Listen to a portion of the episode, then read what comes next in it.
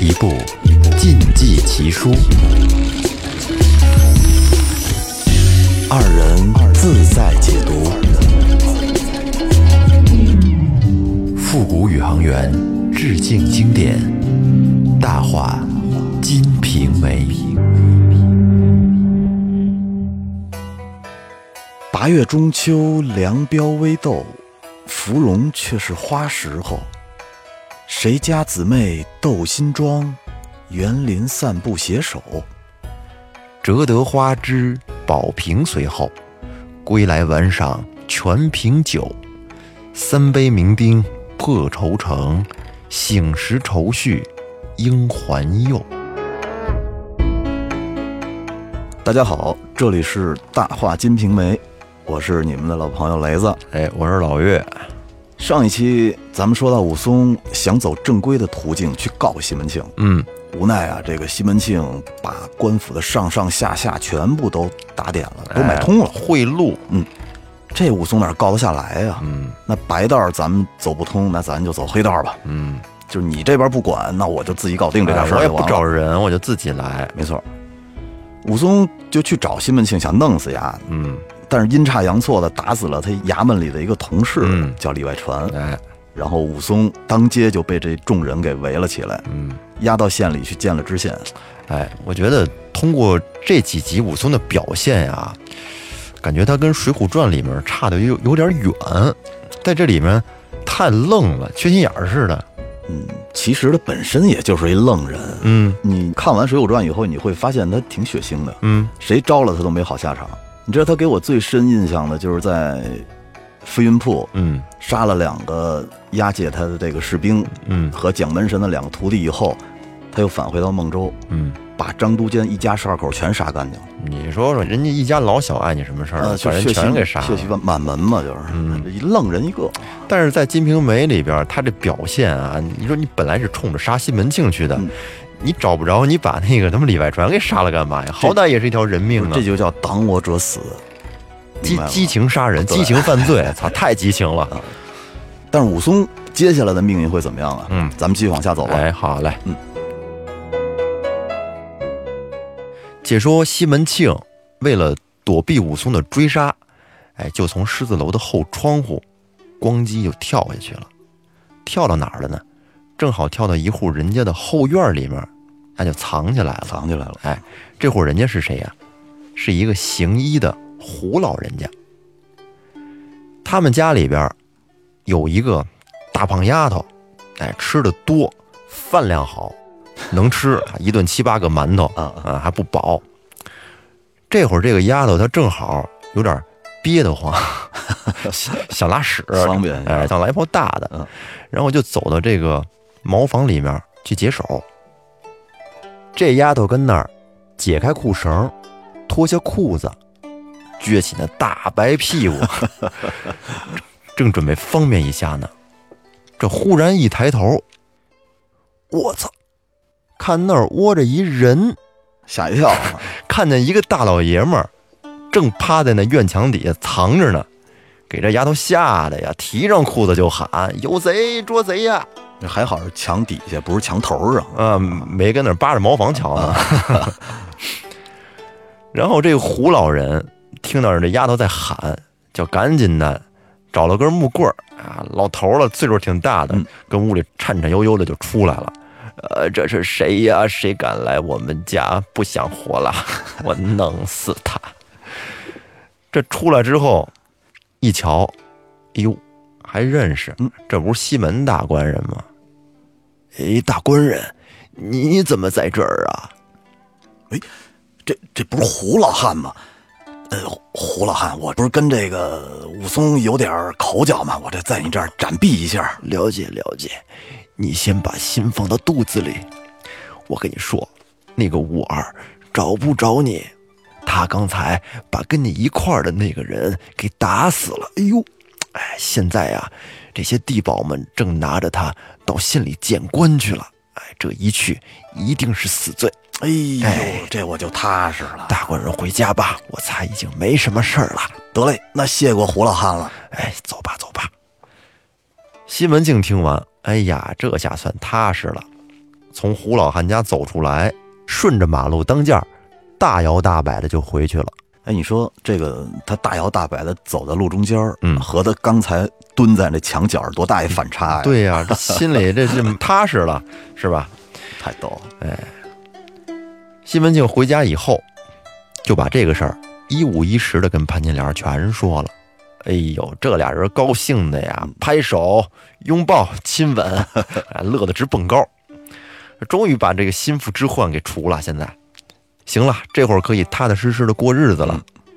然后呢，潘金莲跟西门庆说：“你得上下的多花点钱，千万得把五二给结果了，千万别放他出来。”最好是给丫弄个死刑或者无期。斩草除根啊！哎，西门庆听了金莲的话，觉得有道理，然后就让心腹家人来旺送给了知县一副金银酒器，还有五十两银子，合人民币大概五万块钱。挺下本的，嗯还然后这上上下下的这些官吏们也打点了不少钱，就是为了重罚吴二。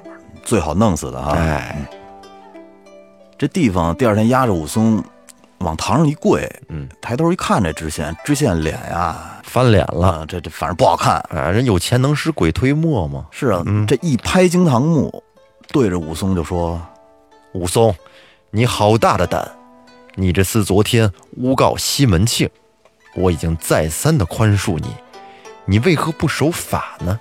又平白无故的打死人，：“大人在上，小人本与西门庆有仇，想找他去报仇，不料撞到了跟他在一块儿的这个人，他把西门庆给藏起来了，也不告诉我在哪儿。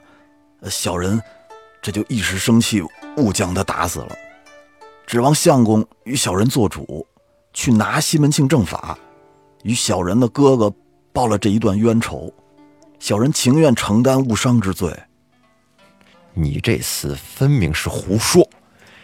你能不认得他是县中的差役？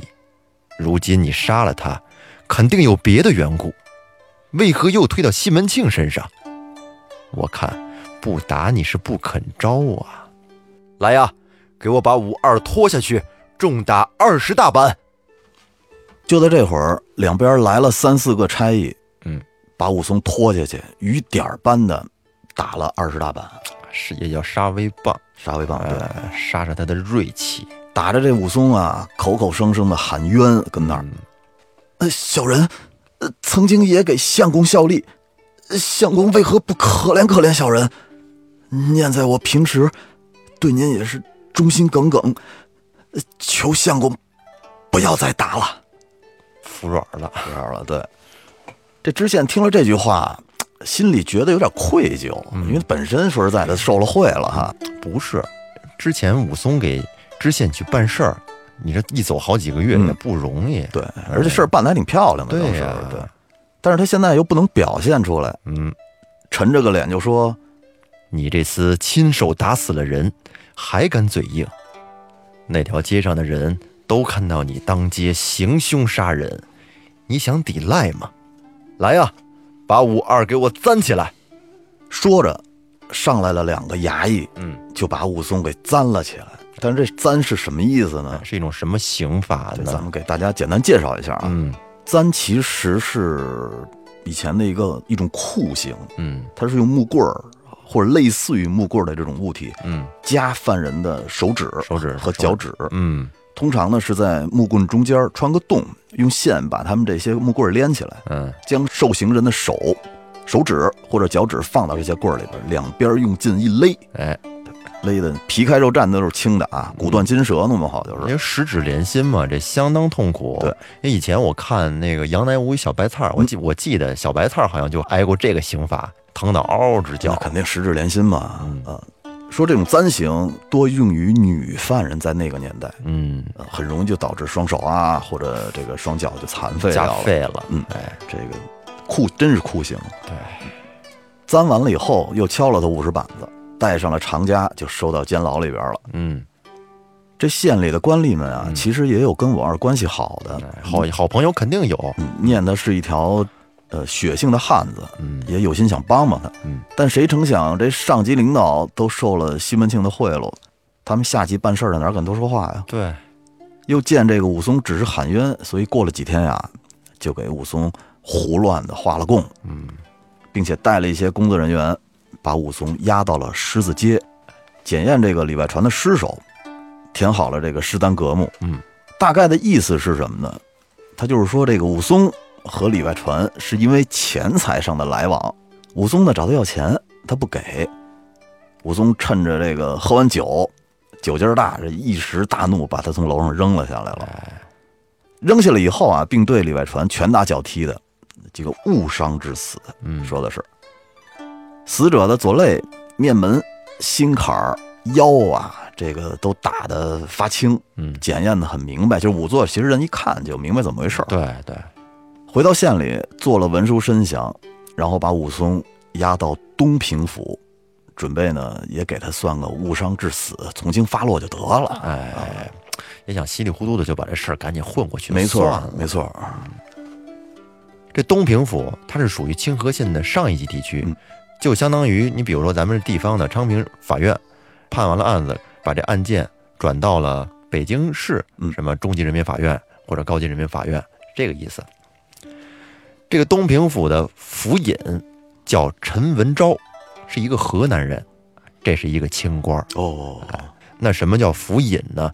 就相当于今天的市委书记、市长。嗯嗯嗯，哎，你像刚才清河县那个知县，就相当于现在的县委书记、县长。区长哎是吧？啊，陈文昭听说啊有人命案到了，随即让手下把犯人给我带上来。陈文昭当堂先把清河县的这个申文给看了一遍，嗯，哎，又把每个人的供状也看了。他见这个供状上是这么写的：嗯，东平府清河县为人命案件呈报，犯人武松今年二十八岁，系阳谷县人士，因有膀子力气，在本县做都头，出公差回来祭奠亡兄，见嫂子潘氏守孝不满，擅自嫁人，于是武松就跑到巷口打听，不料在狮子街的酒楼上撞见了同僚李外传，因为武松喝醉了，借着酒劲儿向李外传索要之前借过的三百文钱，李外传不给，两个人因此斗殴，李外传被殴打成重伤，当时身亡。现场证人有昌府牛氏、包氏、酒楼的酒保，地方保甲也能作证。当时验了尸身，他们个人也都招供了。武松对杀人致死的这件事情供认不讳。我们准备给武松定罪为斗殴杀人，此案已审问明白，今上报府里，请府里定夺。啊，这文书大概写的就是这个意思。听着有点像讨债去了啊。嗯，咱说的也是有理有据，听着是没毛病。讨债公司似的，哎讨不给钱就打你。嗯，这个府尹陈文昭看了一遍，就将武松叫到跟前儿。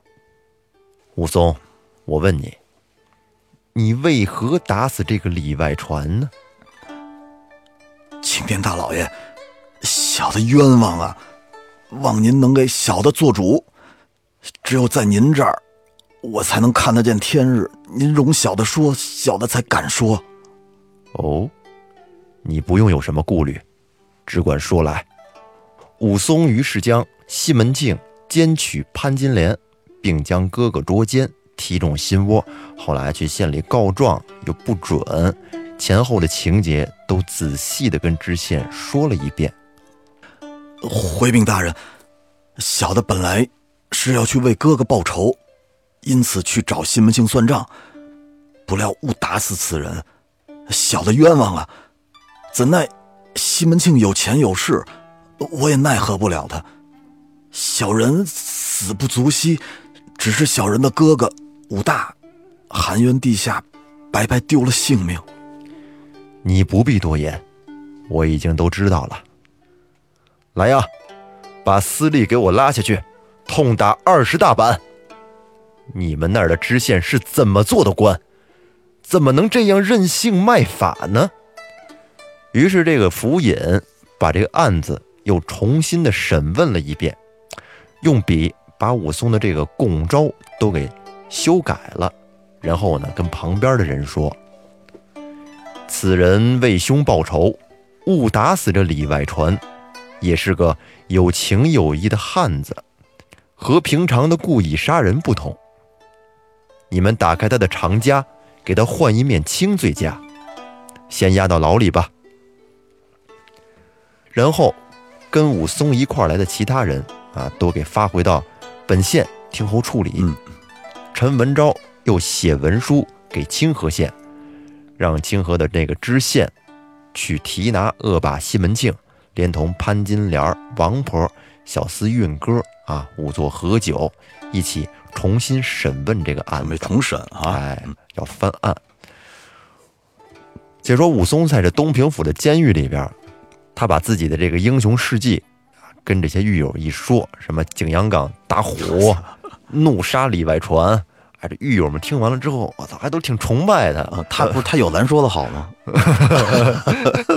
还都敬他是条好汉。嗯，哎，知道他是被冤枉的，就连这个监狱长都不跟他要一分钱，让他在里面好吃好喝的过着。挺照顾哎的啊。嗯放下监狱里的武松，咱不提，嗯，在那边啊，可早有人把这事儿报到清河县了。西门庆听说这事儿，嘿呦，慌了，嗯，不行了，这主要是还是怕了。这这事儿又来了，刚他妈清静清静，刚开心一下，他知道这陈文昭是一清官，哎，他哪敢去打点他呀？嗯想了半天，他突然间想起一人来，就是他的亲家、老陈家。你看看这个官亲可是不白结的，没错，没到。真事儿可就用上了。所以他赶紧让家人去求他的亲家，嗯，并且让他的心腹家人连夜去京东下书给这个杨提督。哎，杨戬，这杨提督再把书信转给内阁的首辅蔡京蔡太师。嗯，正好这蔡太师还认识清河县里边的知县，哎，就怕这事儿弄出来以后啊，对他的名声不好。嗯，你看看之前知县派武松去给上面送礼，这也是不白送。你看看这事儿就又派上用场了。没错，嗯，蔡京连忙写了一封密信，派人送到东平府给这个陈文昭，让他不要再提审西门庆啊、潘氏之类的了。这陈文昭原本就是东京大理寺的一寺正，你知道吗？嗯，后来慢慢的升到东平府当了一府尹，恰巧还是蔡太师蔡京的学生，你瞧瞧，嗯嗯，而且跟这个杨提督啊关系还非常好，这些有势力的人好像都有点关系相互。关系网子。嗯，得，陈文昭这么一看，这事儿不好办了，哎，就不能因为这事儿我把俩人都得罪了呀。何况这蔡京还是我老师，嗯，这武松不就是误打死一里外传吗？还一条人命的事儿，这事儿啊，咱也别闹太大了哎想明白了。啊，涉及到这么多的人，嗯，不过说实在的，判武松个死罪的确是有点太冤枉他了。他打心眼儿里面其实还是挺同情武松的，没错嗯没错想给他扳回一局。但是这武松啊，死罪可以免，活罪难饶。嗯，打了四十大板，把这脸上刺上金字儿，干脆啊发到两千里以外，你充军去得了。况且武大郎也死了，这尸首现在都找不着了，嗯，这事儿啊也也说不清楚。陈文昭啊一琢磨，得了算了吧。啊，这事儿就这么着吧。嗯你说陈文昭这事儿办的还是挺漂亮的，真的，这面子你看上下都给了，事儿还办了，对，是吧圆滑的，对。而且刚才说的给武松脸上刺这个金字，嗯，这个金字挺有意思的，就是那会儿的一个应该说是一个充军发配的一个标配，是吧？脸上必须得刺这么一个东西，就和现在的纹身刺青是刺青是一样的。但是这东西刺上以后就掉不了了。哎，然后他把这事儿都琢磨好以后呢，第二天就把这个武松从牢里给提了出来，打了四十大板，然后给他带上了一具七斤半的这个枷。七斤半算大枷吗？不知道哈。不，七斤半不算大家，不算大家算算算是轻罪家。脸上刺了两行金字儿，嗯，然后找了两个差人押着武松，就奔孟州的牢城去了。嗯去孟州城之前啊，当天武松和两个差人离开了东平府，他得先回到清河县，嗯，料理一下这些乱七八糟的事儿，嗯是吧？该处理的都处理一下，然后自己再去服刑。他们一块儿先来到了清河县武大的家中，把家里这些乱七八糟的全给卖掉，卖的钱呢就给那两个差人做路上的路费，哦，哎，并且把银儿托付给了左边的邻居姚二郎，跟他说，假如有一天我能回来啊，必有重报。嗯嗯，这街坊邻居们看我二是个有情有义的汉子，只是如今被冤枉的这个境地，都挺可怜他的。挺可惜的，还嗯，纷纷的呢都资助他一些银两啊、酒食啊，哎，一些乱七八糟的东西都倾囊相助。嗯，武松又回到自己住的那个地方，之前那小宿舍，小宿舍。准备好了行李包裹，即日起便离开了清河县。嗯奔孟州牢城去了啊！所以说，这武松在《金瓶梅》里的故事到这儿也就告一个段落。对，嗯，最后咱们来一首诗。甩首诗，嗯，这正是伏隐推降秉至公，武松垂死又疏通。今朝赐配牢城去，病草萋萋欲暖风。好，这期时间差不多了啊，咱们就先到这儿。如果大家喜欢听我们播讲的这部作品，欢迎订阅专辑，关注主播，我们更新的时候，你那边能收到提醒。行吧？那就这样，那就这样哎，啊下期再见，拜拜拜拜。